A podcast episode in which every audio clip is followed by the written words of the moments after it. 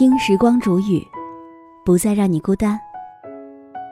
各位好，今天我要和你分享到的这篇文章，题目叫做《余生不长，只想好好爱你》。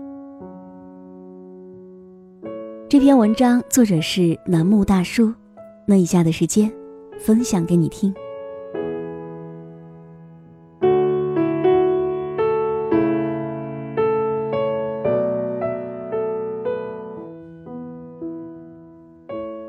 西说：“你想嫁个什么样的人？”三毛说：“看得顺眼的，千万富翁也嫁；看不顺眼的，亿万富翁也嫁。”荷西说：“你说来说去，你还是想嫁一个有钱的。”三毛看了荷西一眼，他说：“也有例外呀。”那你要是嫁给我呢？荷西问道。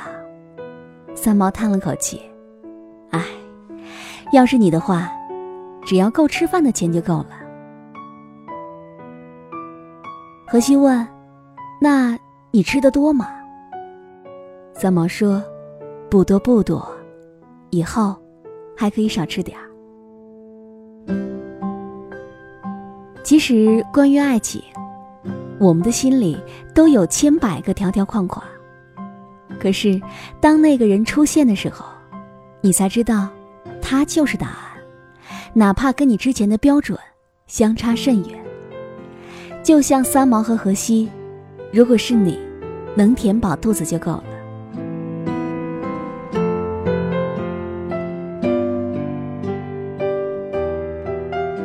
我是在一个明媚的午后，不经意间听到了这首歌，名字叫做《往后余生》。歌里唱道：“往后余生，风雪是你，平淡是你，清贫也是你，荣华是你，心底温柔是你，目光所至也是你。”歌者用清亮而低沉的嗓音缓缓地唱着，好像时光温柔，岁月漫漫，写一人就可以度过一生了。歌词简单明了。却用平凡的语言刻画出了一幅非常温情的画面，仿佛看到了一对老夫妻从时光当中缓缓走来，带着满满的爱意，从青丝到白发，从清晨到日暮。在这纷扰嘈杂的世界里，我们为了金钱、欲望、名利、车子、房子，争得头破血流，其实内心更渴望岁月静好。简单平淡的爱情，这也是这首歌能够走进大家心里的原因吧。这个时代太快了，我们的每一天都是忙忙碌碌的，都耐不住性子去要好好经营一段感情。有些人来的很快，去的也很快。我们都渴望往后余生只为一个人的爱情。这需要相伴一生的勇气，相互体谅的耐心，和相濡以沫的陪伴。我之前看到过一段很甜的话：有人想和你环游世界，有人想和你柴米油盐酱醋茶，可我就是想跟在你的身后。我很好养的，有你在，一日三餐小米粥都可以。我想和你坐在一起。放着俗套的音乐，做着俗套的事，只想和你眉来眼去一辈子。其实看到这段话的时候，脑海当中第一个想到的就是我的妈妈。记忆当中，我们家的厨房总是热气腾腾的。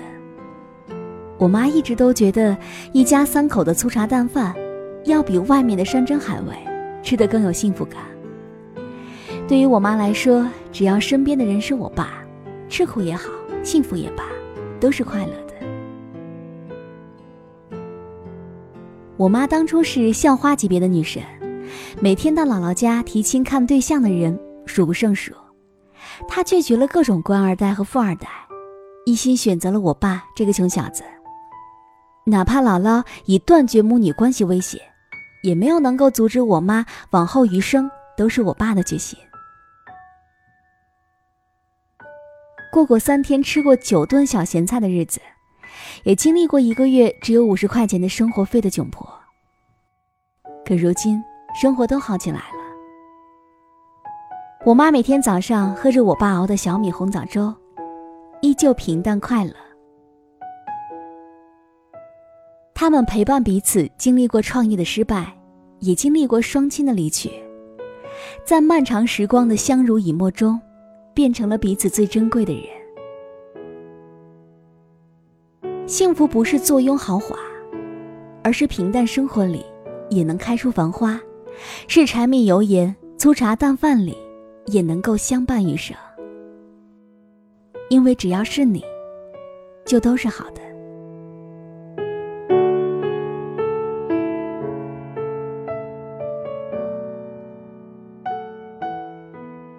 我见到他之前，从未想到过结婚；我娶了她几十年，从未后悔娶她，也从未想要过娶别的女人。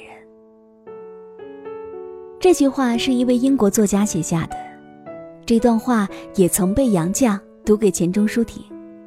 钱钟书说：“我和他一样。”杨绛随即也回答：“我也一样。”我总是很羡慕老一辈的爱情。从前车马很慢，一生只够爱一个人。钱钟书在学术上是满腹才情的大才子，但是生活上却是一团糟。杨绛怀孕时，丈夫钱钟书每次到医院探望，总像一个做错事的孩子。我把墨水瓶打翻了，我把房东家的桌布染了，台灯砸了。可是杨绛从来不抱怨，没关系，我会洗，没关系，我会修。也难怪，钱钟书评论杨绛是最贤的妻，最才的女。完美婚姻的背后。是两个不完美的人相互容纳和体谅，可以相伴一生的爱。是我懂你，也会用你的方式去爱你。少一些鸡毛蒜皮的争吵，多一些将心比心的体谅。既然想和你携手余生，就要给你多一分的迁就和宠爱。最好的爱情不是朝朝暮暮，而是如果有一天你忘了。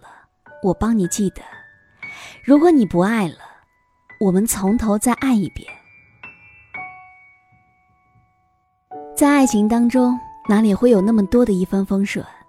无非就是我选择了你，也就会和你一起面对余生的风雨。所有的坎坷，我陪你过，不求大富大贵，但求平安喜乐。即便你忘了，只要我还记得，就一定会让你重新的爱上我。其实，关于余生，我们每个人都有自己的执念，但最长的执念莫过于你。喜欢你以后，我觉得整个人都轻松多了。我那么阴郁的一个小孩，就好像一盏坏掉了的灯，突然被拉了闸一样，整个人都火花带闪电的，温柔的亮了一会儿。你要相信。总有那么一个闪闪发亮的人，出现在你的面前，陪你走过漫漫的余生路。有些事情，只要你陪我去做，才叫做欢喜。换成任何人，都是将就。我愿给你最大的体谅，最好的陪伴和最真的回忆。我也希望，往后是你，余生也是你。毕竟，对于未来，所有的设想，都是关于你的。